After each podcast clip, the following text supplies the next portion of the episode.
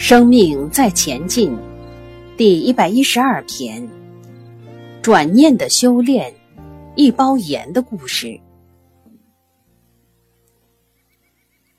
和大家讲个故事。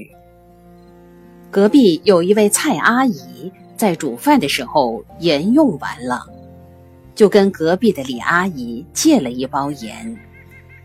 过了一天，李阿姨在想。蔡阿姨怎么没有还盐？于是李阿姨每次在做早饭、午饭、晚饭的时候，都会想：怎么还没有还盐？一过三十年，李阿姨每天起码有三次想起那包盐，还不包括平常和别人聊到那包盐。这三十年以来。一年三百多天，他念念不忘。可是三十年来，隔壁蔡阿姨逢年过节送的粽子啊、月饼啊，他说那个不算，因为盐是借的，而其他是送的。他抓了一个道理：不放过别人，也不放过自己。三十多年过去了。还想把这包盐写在遗嘱里，交代子孙要把这包盐要回来。这个故事告诉我们，我们会抓住一个道理，不放过别人，不放过自己，而且把世俗的道理当真理。要学会转念，送邻居一包盐又如何？被道理绑架，我们称为知识障或者法执。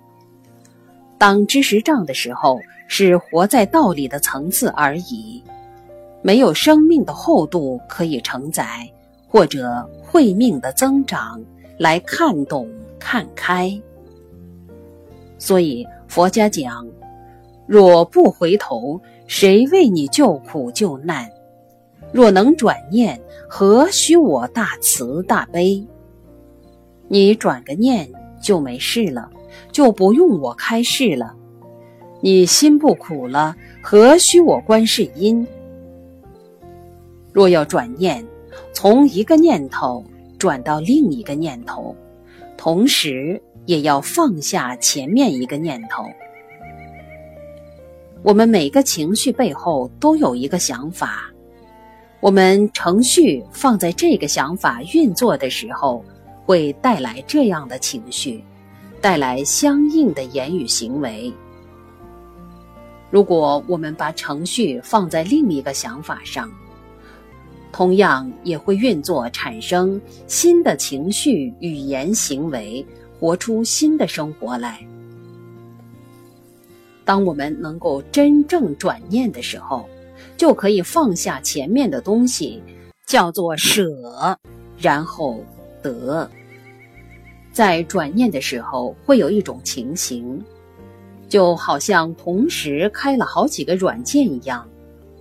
明明自己已经有了这个念头了，为什么前个念头还在作用？